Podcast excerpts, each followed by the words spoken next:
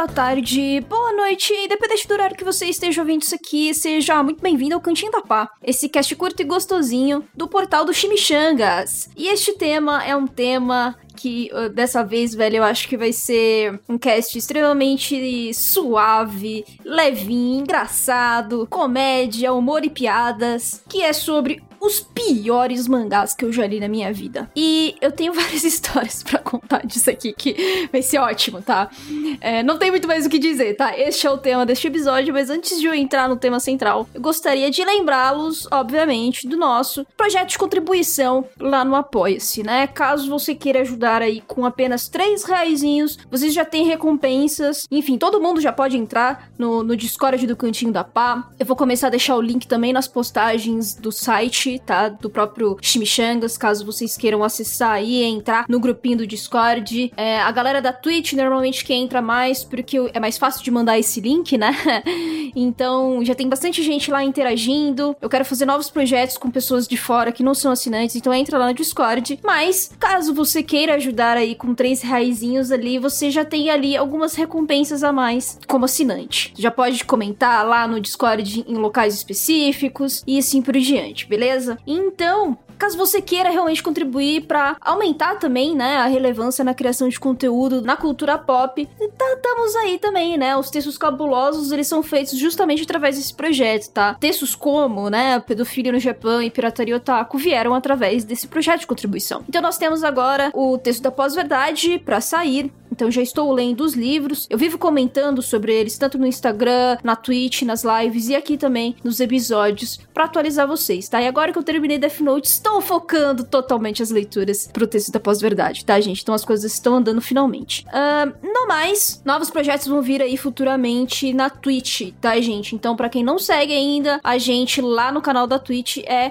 cantinho da pá também. E normalmente eu trago lá leituras, né? Eu estou lendo ao vivo com vocês One Piece, estou trazendo outros temas por lá, né? A gente tem outros convidados, faz outras interações, então tá bem divertido. Eu também quero começar a falar dos projetos no Catarse, tá? De financiamento coletivo. Então vai ser divertido aí os próximos episódios, tá? Além disso, eu queria também avisá-los que estou com uma parceria com o Capitão Onigiri agora. Quem não conhece o Capitão Onigiri, ele é uma loja especializada em quadrinhos, tá? Especificamente, assim, de mangás, ainda que ele trabalhe bastante também com HQs, é, e tem um histórico maior aí com mangás. Então, tem lotes fechados já de coleções que foram é, no Brasil, tem lançamentos também. Então, é, ele atualiza tudo pelo Instagram dele. O site também é bem bonitinho para fazer as compras, é um site confiável, tá? Eu conheço o Capitão há muito tempo, então eu, eu vi toda a jornada dele abrindo a loja e conseguindo uh, viver disso. E além disso, ele também vende os saquinhos, né? Então, assim, assim, gente, é muita coisa legal que, que tem pros fãs de, de mangá. E eu fiz essa parceria justamente para tentar mostrar para vocês aí os pequenos, né? Porque a gente costuma dar muita visibilidade pra Amazon e a gente já sabe que estamos tendo aí alguns problemas com a Amazon nas pré-vendas. Também por conta daquela rachadura que tá rolando, né? Entre editoras e Amazon. Não tá mais valendo tanta pena para as editoras contar com a Amazon somente. Então, quanto mais lojas especializadas aí conhecidas, quanto mais mais uma loja própria, né, das editoras tiver ali mais robusta, melhor vai ser para as editoras e não exatamente contar com a Amazon. Agora, com essa parceria com o Capitão Onigiri, vocês têm aí um cupom aqui no cantinho da Pá. Se vocês usarem o cupom Onigiri Pá no site, né, na loja do Capitão Onigiri, vocês recebem 5% de desconto uh, na compra. Pensem aí, né, porque além dos lançamentos, o bom do Capitão é justamente por ele ter esses lotes antigos, esses volumes antigos também, que às vezes a gente tá com dificuldade de encontrar. Então fica a dica, obviamente, além dos saquinhos que protegem bastante. Eu tenho praticamente saquinhos em todas as minhas coleções. Eu comprei, inclusive, recentemente mais do Capitão para proteger um pouco os meus mangás, tá? Proteger de traça, né? Proteger é, de mofo, proteger da própria luz, dependendo de onde fica esses mangás. Então, assim, né? De toda forma, ajuda esses saquinhos todos. Enfim, gente, eu vou falar agora o nome dos assinantes Mimos 1.0, 2.0, 3.0 e já vamos pro cast, beleza? São eles: Felipe da Paz, Iago Badaró, Mika, Mauro Weber, Matheus Rodrigues, Luiz Paulo Silva, Bruno Komatsu, Marcelo de Oliveira, Teus Kaori, Anônima Chan, Walter Vidigal, Lucas Bernardo, Thomas Manuel e Jorge Lucas. Agradeço imensamente vocês, seus lindos maravilhosos, e agora vamos pro cast.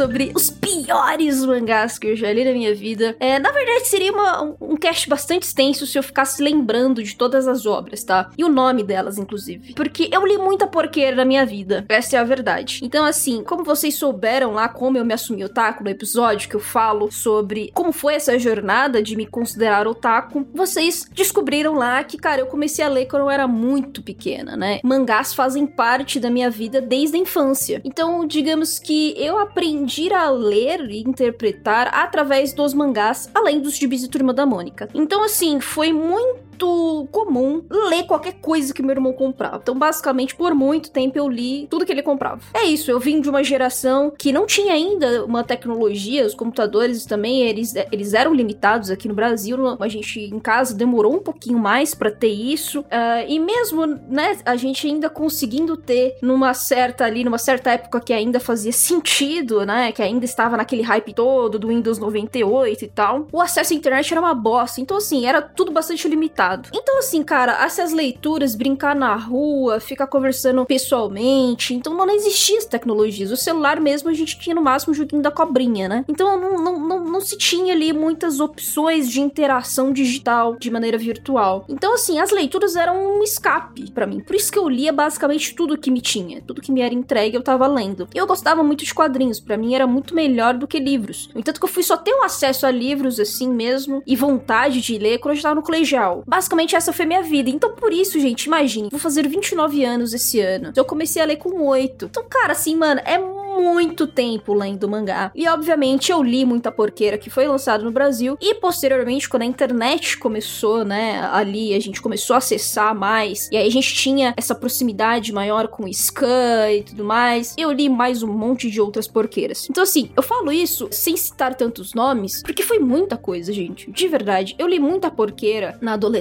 lá pros 16 até os 18 ali, que eu queria conhecer mais desse mundo das scans, conhecer mais mangás aleatórios, então eu, eu usava muito aquele random que os sites tinham, ou entrava no Baco Updates e, e, procurava uma coisa aleatória ali, que se eu não me engano tem uma, uma parada que é random lá também, e dá pra achar, e basicamente era isso que eu fazia. Eu botava lá no random, no aleatório, o que vinha para ler eu lia. Então assim, tem muita coisa que eu li, que a história era muito questionável, muito vidosa, e que simplesmente eu apaguei da minha mente o nome dessas obras, entendeu? É, eu lembro mais ou menos as histórias, assim, e tal, e eram tudo muito porqueira, cara. Eu li muito romance, principalmente no shoujo, mas eu li também muito, muito shonen, muito romance de shonen. Nos dois casos, tanto o protagonista homem ou como o protagonista mulher, era muito heteronormativo, era muito dramático, ou se não era dramático, tinha muito esti. Então, cara, assim, de verdade, eu li muita porqueira. Os únicos que eu lembro, assim, de nome e tal, e eu nem, nem sei dizer se é tão porqueira assim nesse caso. Eu acho que é mais ou menos porqueira, não tão porqueira assim, vai. Uh, talvez não entraria nessa, nessa lista de os piores mangás e tudo mais, foi Good Ending, que é um romance. Agora eu não vou saber se é shonen ou se é seinen, tá, gente? Mas é um romance é feito pro público masculino. Eu, assim, eu lembro vagamente, cara, da, dos clímax todos, dos plot twist, fica, não fica, juntos e tudo mais. E, e no fim, foi, acho que ele foi relativamente satisfatório. Mas assim, eu li muita coisa nessa linha de Good Ending. E no shoujo, né, quando a gente vai falar, na verdade, lá do público feminino, também nem sei se todos eram shoujo, talvez nem sejam shoujo. Mas, cara, eu li muito romance escolar, muito romance com sexo explícito, inclusive. Sexo explícito naquelas, né, gente? Não é exatamente pornografia, mas também é do tipo completamente real ao mesmo tempo, sabe? Tipo, você tem aquelas paradas muito que, que é feito pro público feminino, que você tem muitas flores, tem uma coisa mais dramática mesmo, mais romântica ali nessa parte uh, de contato físico, mas também você tem alguns que são mais pesados nesse ponto. Pesados no sentido são mais sérios, né? São mais adultos, entre aspas, que nem não é, talvez, enfim, vocês entenderam, né? É um pouquinho além ali, tá? Do que só carícias e beijinhos e tudo mais. Eu li muita coisa. Eu li tanta coisa que, novamente, eu, es eu esqueci o nome de praticamente tudo que eu li. E no meio disso aí tinha porqueira pra caramba. No meio disso aí também tinha BL. E os BL porqueira também, entendeu? Né? Nesse, nesse sentido aí de, ai, é tudo, é, tudo acaba em contato físico, tudo acaba em sexo, tudo acaba é, com a galera na cama, aí pá, entendeu? Tipo, não, não tinha começo, meio fim de nada, não tinha nenhuma história ali a mais por trás. Então, assim, cara, eu li, eu, gente, eu li muita porqueira nesse nível. E um dos únicos que me marcou foi Velvet Kiss, que a New Pop, inclusive, lançou aqui no Brasil, que eu acho que foi um dos únicos que eu consegui retirar alguma coisa da obra, além do, do né, da trama sexual ali que existia, né?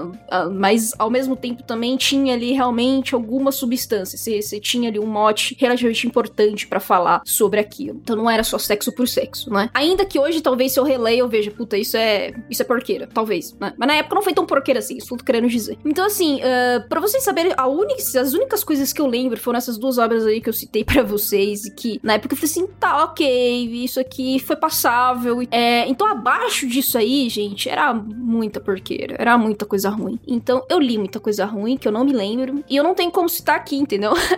Esta é a merda. Então, eu vou, eu vou me prender a algumas obras que eu cheguei a comprar, que em alguns casos eu tenho coleção completa até aqui em casa, né? Então, assim, é, é, é mais a parte física, né? No material físico que chegou no Brasil, que teve a tradução oficial. Uh, porque se eu for falar das scans, e inclusive se eu for falar dos Yuri, porque eu também li Yuri Porqueira pra caralho. E é recente, inclusive, né? Porque mais ou menos de 2016 pra cá que eu comecei a ler mais de Yuri. Mais de 2017, na verdade. 2016 eu comecei, mas muito, muito discreto. Em 2017 mesmo que eu peguei forte para ler Yuri. Então, assim, mano, né? Dos, dos, de quatro anos pra cá, eu li muito Yuri Porqueira. Então, entra nessa mesma parada aí de que, tipo, é, não lembro o nome de muita coisa do que eu li. Eu só simplesmente li e vi que era uma porqueira desgranhenta, aí simplesmente apaguei o nome, entendeu? Até da autora, enfim, muita coisa. Se eu me ater a essa scan, eu vou ficar para sempre aqui falando essa lista dos piores coisas que eu já li. Pra quem tá me acompanhando no Vigilância Sanitária, a gente teve um, uma conversa numa live é, justamente sobre essas porqueiras que a gente lia quando era jovem. E eu mostrei para eles algumas coisas que eu li recentemente sobre Yuri. E não só que eu li, mas os, pegando umas, umas tags, né, que a gente chama de tag, que seriam, digamos, gêneros, né, as, realmente as etiquetinhas ali que faz sentido na história. E eu mostrei para eles, mano, todos eles se assustaram, assim, velho, porque é muito. Não é só ruim, entendeu? Do tipo, é além do ruim bagulho, é,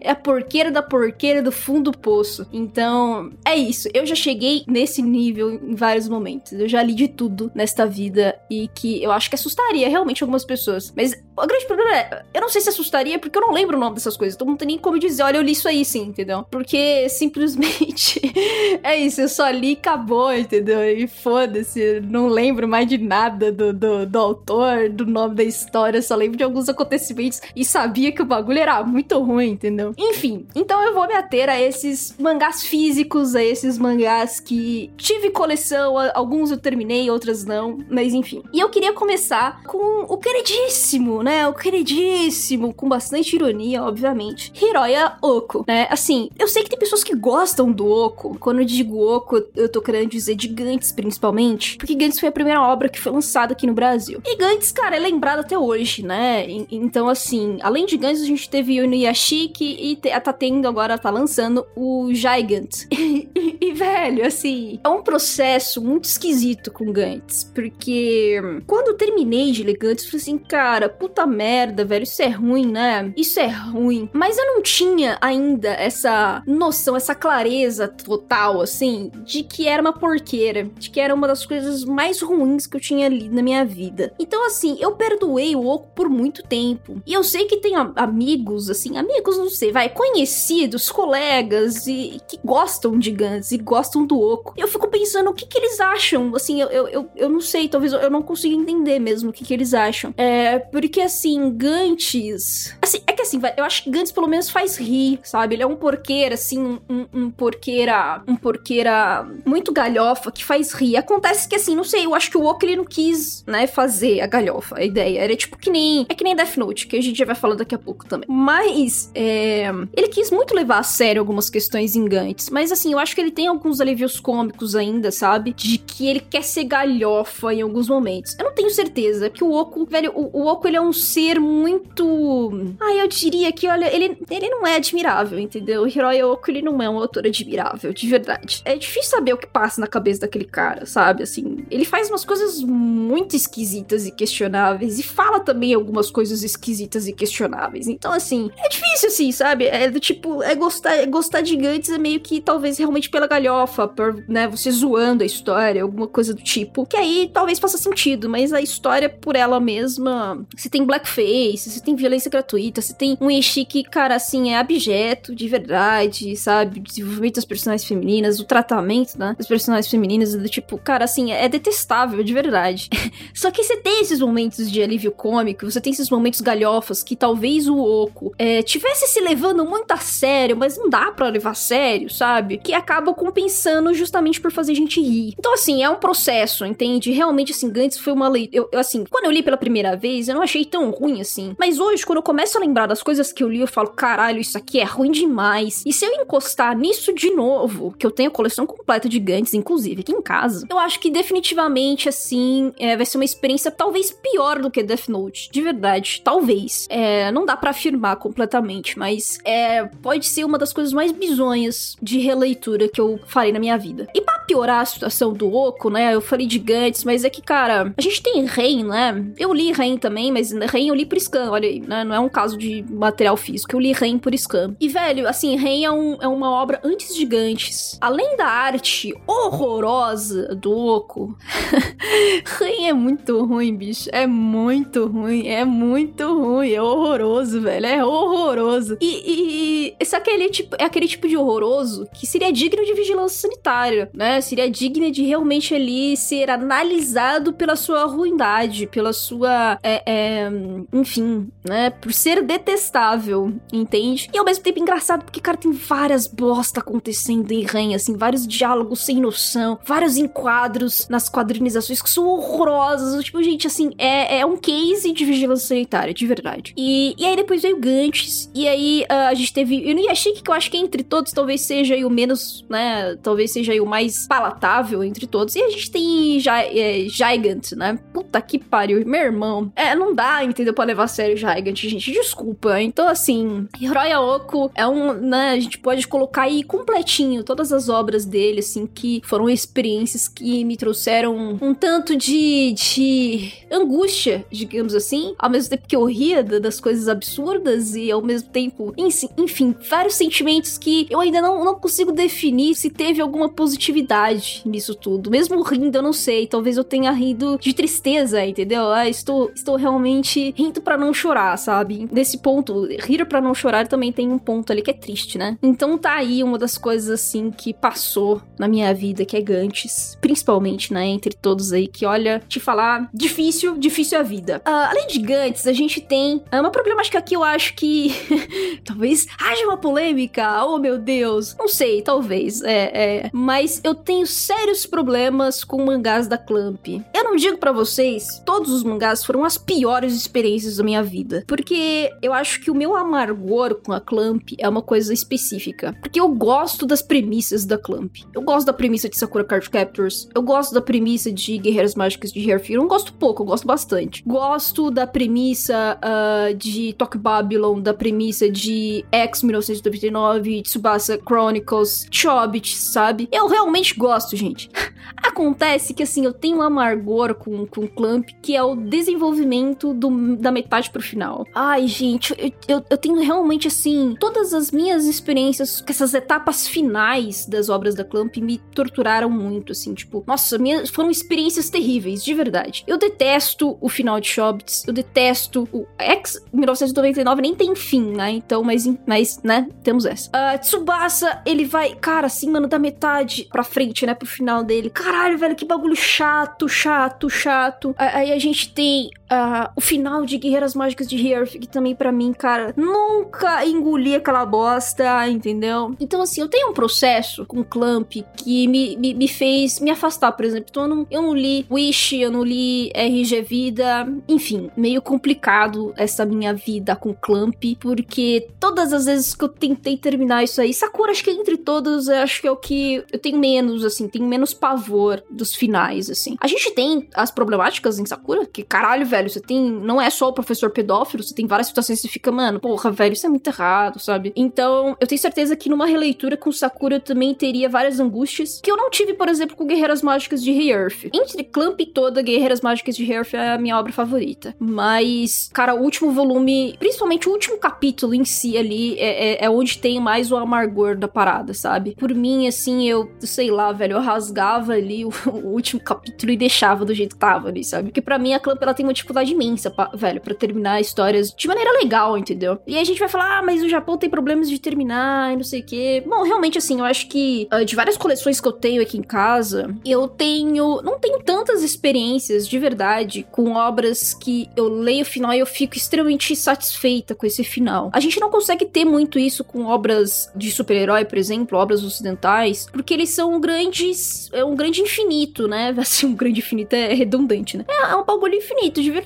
Porque, ah, mesmo que termine ali uma saga ou outra, sempre tem uma, uma ponta solta ali e, e que vai dar o gancho para outras coisas acontecerem. Então é tudo muito, muito assim, é, é, muito corrido. As coisas vão acontecendo, acontecendo, acontecendo, acontecendo. Mesmo quando tem reboot, é difícil de acompanhar esse começo, meio e fim, sabe? Uh, entre as sagas. Então é um outro ponto, entende? De a gente. É difícil de analisar os fins das coisas. Porque ainda que eles tenham alguma. algum, alguma conclusão, algum fechamento, não é um fechamento sempre 100%, né? É, sempre fica essas pontinhas soltas que dão ali lugar a uma nova saga. Então, mesmo lendo uma graphic novel ali de super-herói, a gente tem essas coisas. Esses finais que são finais, mas meio abertos também, né? Porque justamente vai ter outras histórias ali para adicionar. Então a gente acaba mexendo muito com mangás, né? Porque mangá tem começo, meio fim e acabou. Fim, né? Tem raríssimas exceções aí de, de capítulos que são contínuos sempre, episódicos que não precisa é, ter conexão com nada, né? Talvez aí Gogo 13 esteja assim, mas enfim. E aí, de fato, assim, é, eu tenho mangás que eu adoro muito, mas eu questiono o final. Então, por exemplo, Beelzebub. Cara, eu, eu me diverto muito com Beelzebub, sabe? Mas é isso, o final é terrível, assim. O final, ele, você vai vendo que vai perdendo completamente a força, acaba muito do nada. Você entende os motivos, né? Que a Shonen Jump também deu aquela pressionada, não tava vendendo legal, tinha que terminar lá rápido, em poucos capítulos. Então, né, o negócio ficou ruchado, não fez sentido. É perceptível isso. Então, assim, isso acontece com frequência na Shonen Jump. Acontecia, né? Hoje não acontece tanto assim. Mas você tem dificuldades com fechamentos, né? Promise Neverland teve esse problema com fechamento. Algumas pessoas não gostaram do final de Kimetsu. Então, assim, é, nem Naruto, né? Naruto, apesar que, assim, Naruto até que não termina tão ruim, assim. A questão é, é realmente iria a saga final que o pessoal tem mais problema. Mas para mim é terrível, sabe? As personagens femininas todas virarem donas de casa ali. E aí, em Você vai tentar ali desenvolver alguma coisa a mais. Velho, não, você tem que fazer isso na sua história principal, entendeu? Senão você. É, isso, é basicamente isso, velho. Os personagens estavam ali, nasceram ali, elas não tinham motivos para terminar daquele jeito. Então, assim, realmente, nós temos problemáticos com finais de várias obras mainstream. Mas é difícil falar realmente, o Japão inteiro não sabe fazer final, né? Os japoneses não sabem fazer finais para suas histórias. Eu acho isso um pouco redundante, um pouco exagerado. É, mas uh, a real é que temos problemas com obras, né? Com algumas obras e não são poucas obras, né? De verdade. Então, com Clamp, eu acho que entra muito nisso. Todas as obras que eu li de Clamp, eu tive esse, essa insatisfação, essa angústia, esse amargor lendo o final dessas obras. Então, por isso, eu não consigo pegar mais nada da Clamp. Então, por exemplo, tá lançando Sakura Clear Card. Cara, não consigo mais me conectar, entende? Tipo, velho, não foram experiências legais. Não consigo, não consigo mais é, comprar. Acontece que acaba não sendo mangás que só foram as minhas piores experiências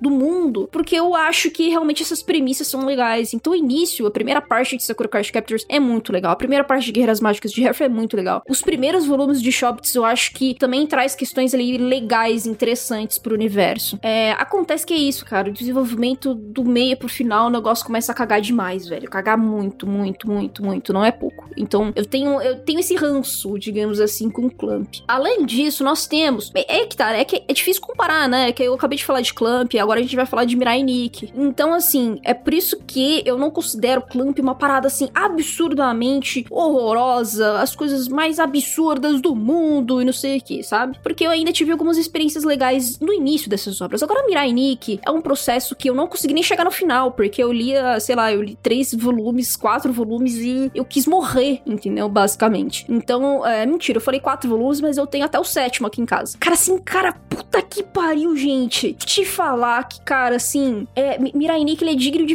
vigilância sanitária também, assim. Cara, ele é muito nível de vigilância sanitária. É um nível muito baixo, entendeu? É baixíssimo, é baixíssimo. O pessoal fala de Elfen Lied, eu acho que eu me divertiria mais com Elfen Lied do que Mirai Nikki, de verdade. Ai, cara, te falar, gente, eu não sei nem o que dizer. É um desgosto absurdo eu ter lido esta merda e ainda ter sete volumes disso. É basicamente isso, assim. Eu nunca consegui nem vender esta merda porque ninguém quer. Obviamente que ninguém quer. E se alguém quer, sei lá, é tão fácil achar isso aí porque todo mundo desova Mirai Nikki que.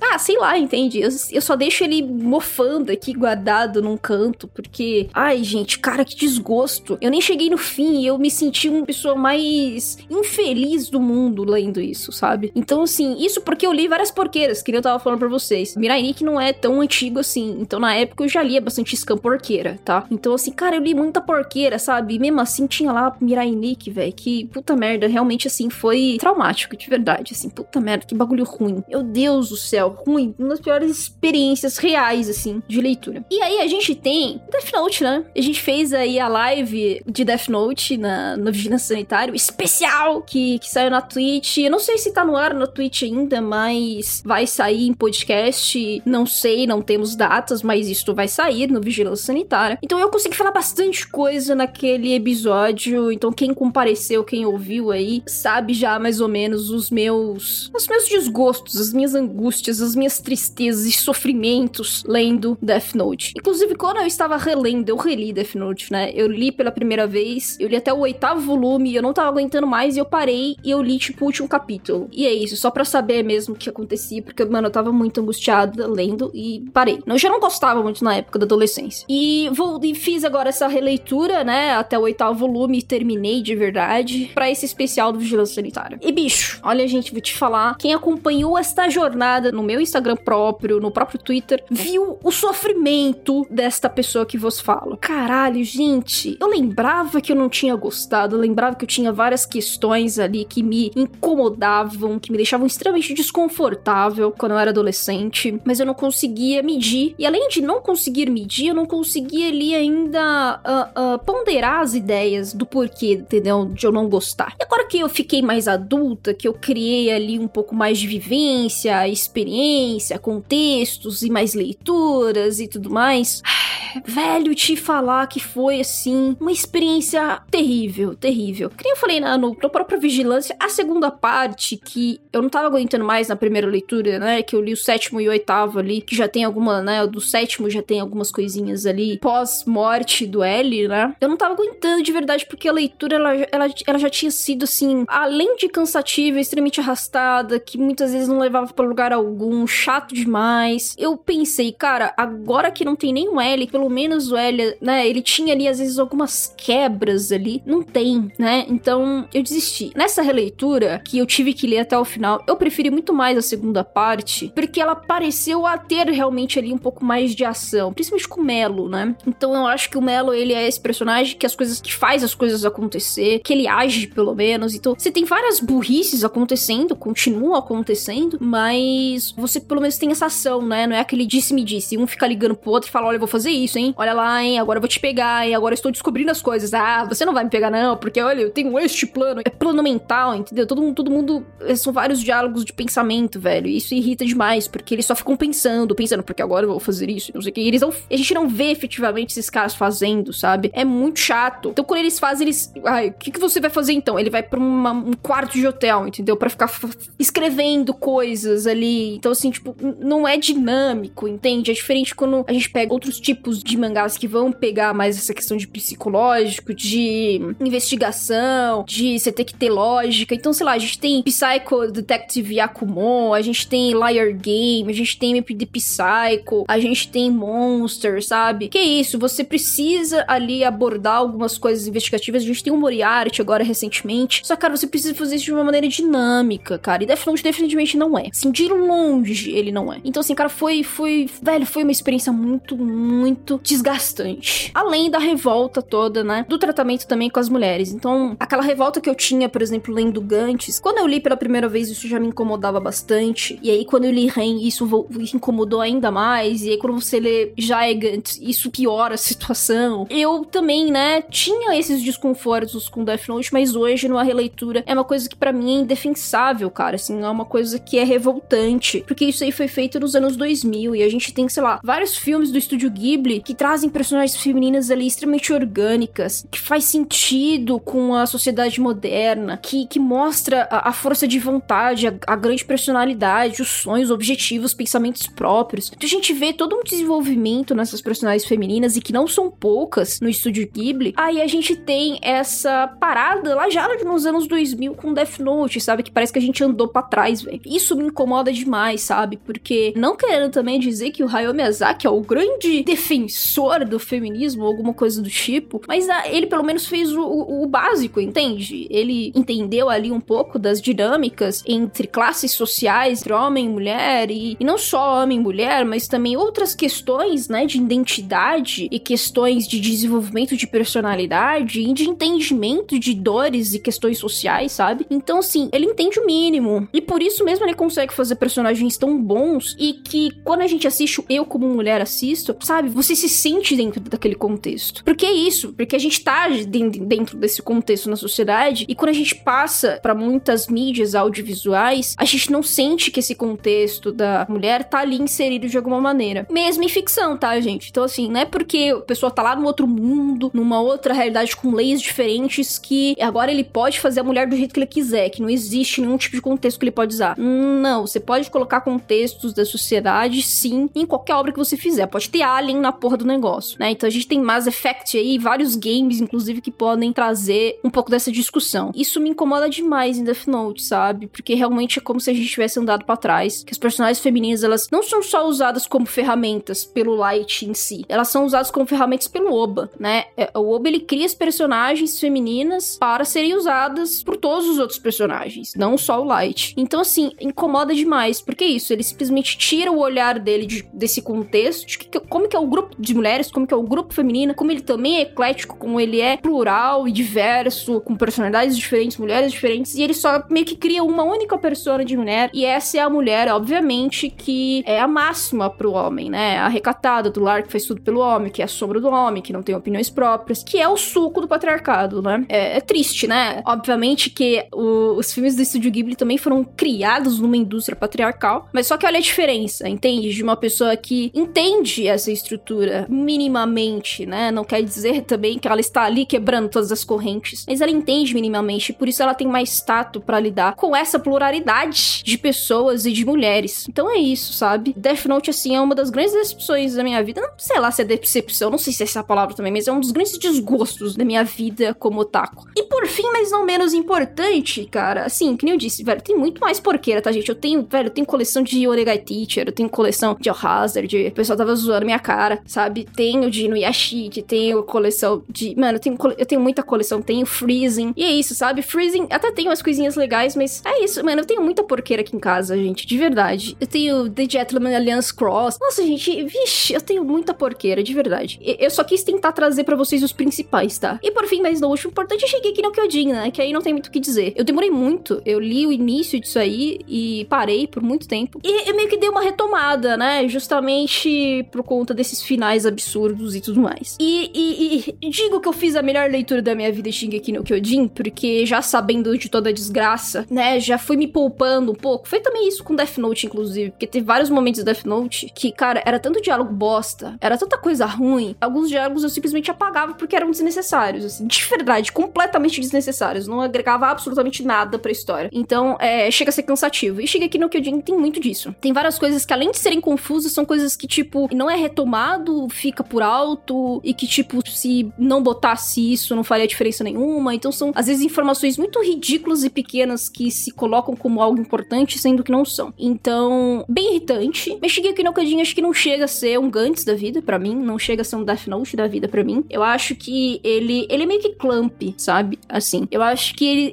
é, é, ele ele traz ali alguma coisa, cara, no início. Tem ali, você, você sente que tem alguma substância ali, mas eu acho que Shingeki ele entra muito mais na questão de decepção do que exatamente ser uma coisa horrorosa que é, por exemplo, Mirai Nikki, Death Note Gantz, assim, para mim, sabe? Porque, cara, de verdade, por exemplo, Death Note, eu acho que os piores volumes de Death Note são os quatro primeiros. Porque é absurdo atrás de absurdo, entende? Assim, depois disso, que a gente tem a saga chata a saga Yotsuba, que, tipo, é a menos absurda da história, mas ao mesmo tempo foi aqui, velho, tinha esses diálogos que eu falei pra vocês que foda-se, entendeu? Então passei, sabe, tipo, foda-se total, de verdade. Então, assim, ah, é menos absurdo, aí você tem esse final, né, essa parte final com o Melo e o Nier, que tem várias coisas burras, aí, né, que, que tem algumas coisas ali mais de investigação, mas como o Oba não sabe nada de investigação, então várias bosta acontece nessa, nesse ponto, várias burrice. É, mas pelo menos é, é essa parte que eu dei umas risadas, entendeu? Então, assim, Death Note pra mim, esse, os quatro primeiros já são terríveis. E Gantz entra muito nisso. Cara, porque assim, na verdade, Gantz é ruim em sua totalidade, assim, né? Ele tem pequeníssimos momentos ali que eu falo, hum, tá, ok, legal, legal, legal. E alguns alívios cômicos que você fala,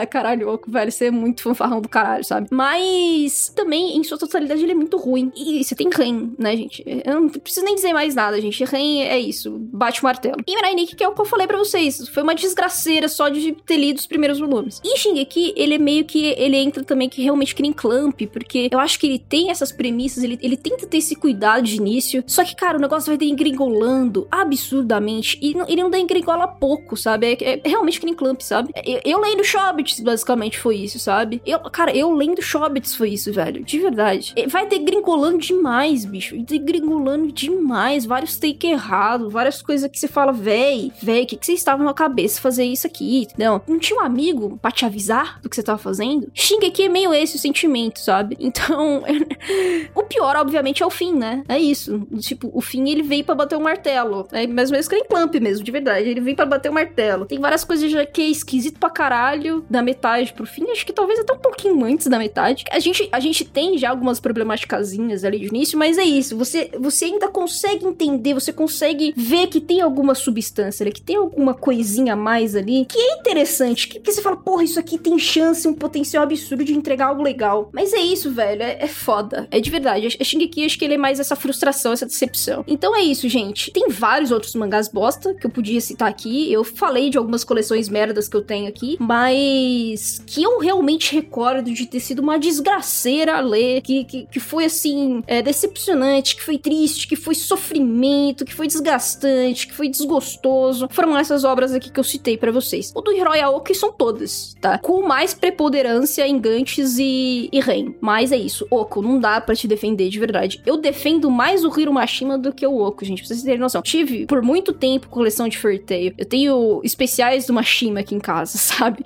Então, é, daria muito para entrar também Furteio, inclusive, nisso. É, só que acho que Furteio ele tem alguns momentos ainda que me salvam, sabe? Sei lá, velho. O, o Mashima ele é um filho da puta, assim. Ele é muito safado, porque ele sabe muito se vender, porque ele tem boas ideias. E nessas boas ideias ele consegue fazer algumas coisas legais, só que aí depois ele avacalha tudo também. Tipo, foda-se. Ele... Só que ele é o fanfarrão, entende? Ele cria essa imagem, ele é essa imagem de fanfarrão, entende? Ele faz piada com ele mesmo, enfim, ele não se leva a sério. Então eu acho que isso acaba sendo um ganho, sabe? Porque é diferente do Oku, é diferente do Isayama, é diferente até das minas da, da Clamp, sabe? E obviamente do Oba. Então, assim, essa galera toda, às vezes acho que se leva a sério demais. Quando se leva a sério demais, velho, e você bota isso nas suas histórias, você vê que isso ou é um take errado, você fala, velho, não, isso, sei lá, velho, você não teve o mínimo tato pra fazer essa porra aqui, que você não tá sabendo o que você tá fazendo. É basicamente isso, sabe? Essa galera. E o Mashima não, assim, você vê claramente que ele entrega mesmo aquilo que a galera quer e foda-se, entendeu? É... Ele não tá ali pra ficar surpreendendo nem nada, ele tá ali pra fazer o arroz com feijão e o marketing, porque ele é muito bom nisso. É... Acontece que ele fode muito o fanservice, né? Essa é a merda do Mashima. E aí, quando a gente vai falar de Eishi, aí é outro papo, né, gente? Porque, cara, tem... é muita obra que tem isso, entende? Não tem simplesmente como colocar tudo isso aqui nessa lista, gente. Então, simplesmente não cabe, beleza? Então, eu só falei de algumas que foram, assim, realmente que, que mexeram muito mais comigo. Não quer dizer que não tenha outros. Eu tenho muitas outras porqueiras aqui em casa. Eu citei algumas, inclusive. Então é isso. A gente se vê no próximo episódio. Espero que vocês tenham gostado desse app, que vocês tenham se divertido. Citem também aí, seja no Discord, no Twitter, nos comentários do, no site Chimichangas, quais foram as suas piores leituras de mangá na vida de vocês. Que eu quero ouvir também, se puder. Beijinho a todos e fica aí pro próximo episódio. Até mais! Anytime I need to see your face, I just close my eyes And I am taken to a place where your crystal mind A magenta feeling, take a shelter in the base of my spine Straight like a chicken cherry cola. I don't need to try to explain, I just hold on tight And if it happens again, I'ma move so slightly To the arms and the lips and the face of the human kind of all that I need to, I want to. Well, Come and stand a little bit closer Breathe in and get a bit higher. You'll never know what hit you when I get to you